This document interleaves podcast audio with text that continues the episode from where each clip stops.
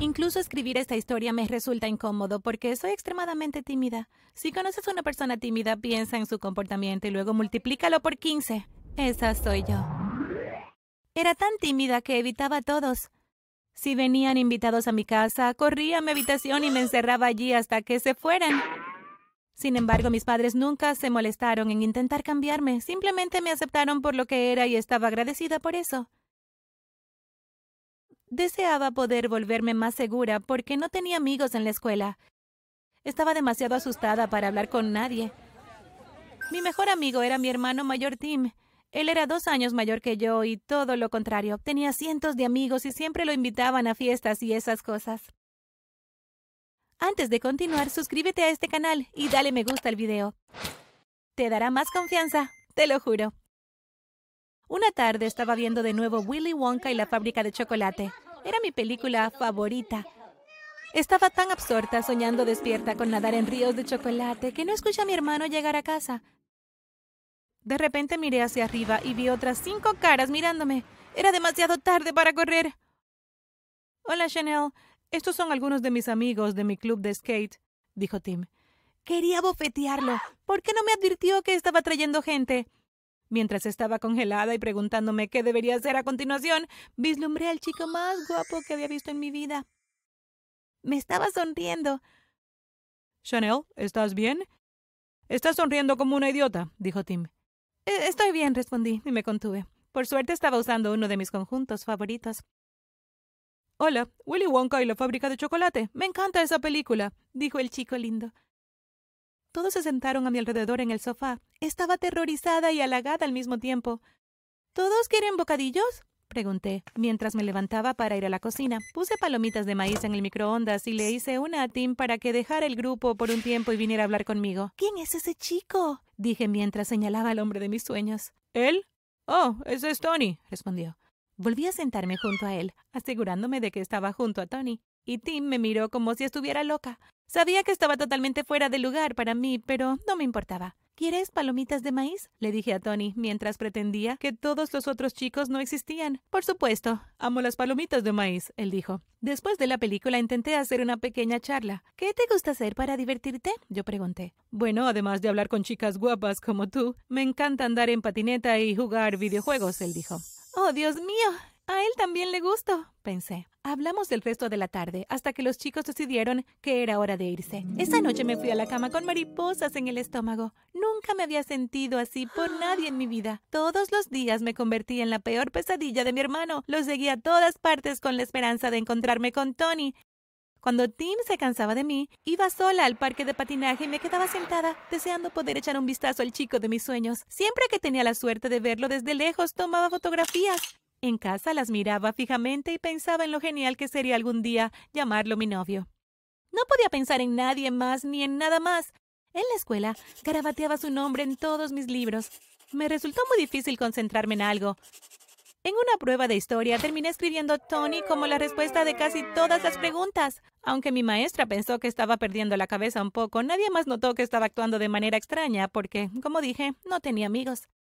No tenía nadie con quien hablar sobre mi amor por Tony, así que un día fui a la librería y compré un lindo diario en forma de corazón. Lo usé para registrar mis encuentros diarios con Tony. Se veía algo así. Día 1. Fui con Tim al parque de patinaje hoy y Tony me guiñó un ojo antes de hacer la acrobacia más increíble de la historia. Podría haber pasado el resto del día mirando sus ojos perfectos. Ya puedo imaginar cómo se verán nuestros hijos.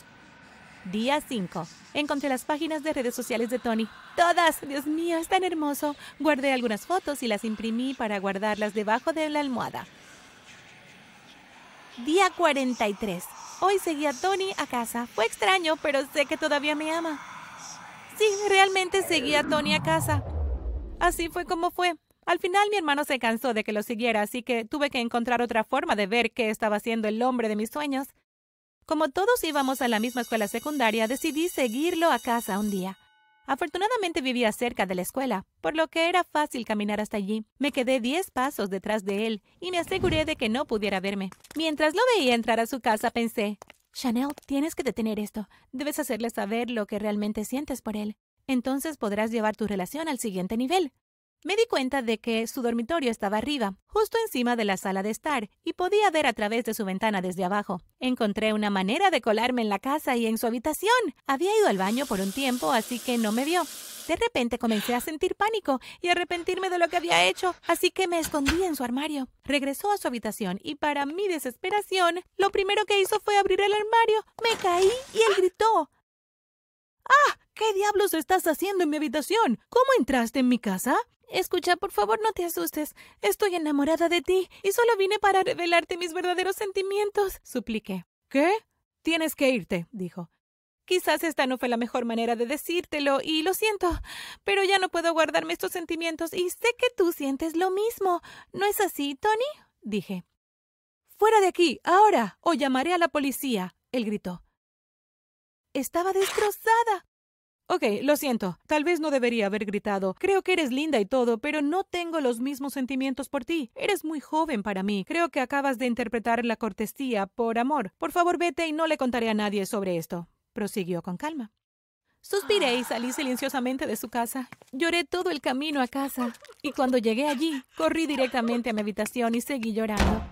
Después de un tiempo me sequé las lágrimas y comencé a pensar que tal vez simplemente no estaba siendo honesto con sus pensamientos. Decidí que le permitiría pensar en eso esa noche y que volvería a su casa mañana. Estoy segura de que ya lo habría reconsiderado. Incluso podría comprarme flores para pedir perdón, pensé. Al día siguiente, la escuela fue borrosa. Cuando sonó la campana final, hice mi maleta rápidamente y corrí a casa. Me di una ducha y me puse mi mejor ropa y un perfume caro. Me maquillé y me aseguré de lucir lo suficientemente bonita como para que se arrepintiera de todo lo que dijo el día anterior. Cuando terminé, caminé tranquilamente hacia su casa, lo suficiente lento como para asegurarme de no sudar y de que mi maquillaje permaneciera impecable. Cuando llegué al frente de su casa, miré a través de la ventana de su dormitorio y me pregunté si realmente estaba en casa o si estaba a punto de hacer el ridículo. Escuché algunas risas y me pregunté qué estaba pasando, pero lo que vi a continuación fue impactante.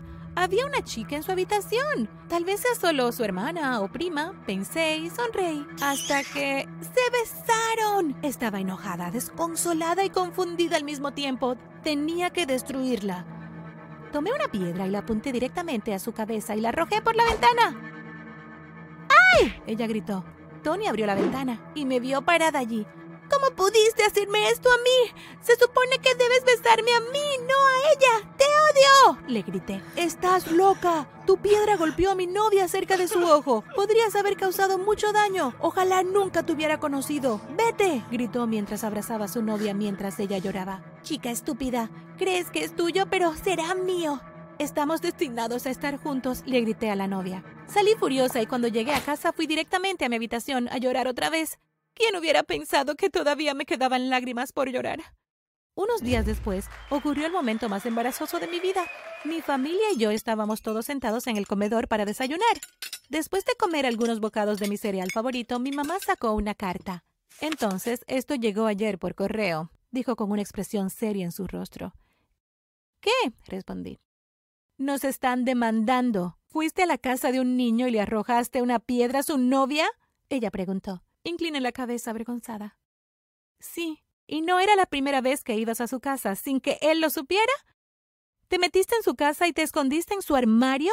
Ella preguntó. Eso es acoso. Señorita, ¿usted ha perdido completamente la cabeza? rugió mi padre. Todo esto es mi culpa, dijo Tim. En primer lugar, nunca debería haber traído a Tony aquí. Me sorprendió. Esperaba que mi hermano se pusiera de mi lado. Pensé que te crié tan bien. Ahora todos vamos a estar avergonzados en la corte porque no puedes entender lo que significa un no. El chico no estaba interesado en ti, mi mamá gritó. Me eché a llorar. No podía creer que me estuvieran demandando por enamorarme. Tony, sus padres, su novia y los padres de su novia iban a ser los demandantes. No podía imaginar lo que le diría el juez para redimirme. Más tarde, ese día, decidí ir a la casa de Tony para disculparme. Esperaba que eso hiciera que su familia cambiara de opinión sobre la demanda. Caminé con confianza hacia la puerta y toqué el timbre. Tony abrió la puerta y gritó Mamá, papá, la acosadora loca está aquí. Saca a esa chica de mi propiedad. Escuché la voz de una mujer decir. Entonces Tony sacó su teléfono celular y me tomó una foto. Mostraré esto en la corte. Sabrán que seguiste viniendo aquí después de que te pedimos que no lo hicieras. Tony dijo y luego cerró la puerta de mi cara. No pude decir una palabra. Todos fuimos a la corte unas semanas después. Me acusaron de acoso y Tony y su novia recibieron órdenes de restricción en mi contra. Mis padres tuvieron que cambiarme de escuela porque no me permitían estar cerca de Tony. También me dieron seis meses de horrible servicio comunitario. Para empeorar las cosas, mis padres tuvieron que pagar miles de dólares en daños. Nunca imaginé que mi primer enamoramiento sería un desastre tan grande. Pero creo que he aprendido la lección y evitaré todos los chicos durante mucho tiempo.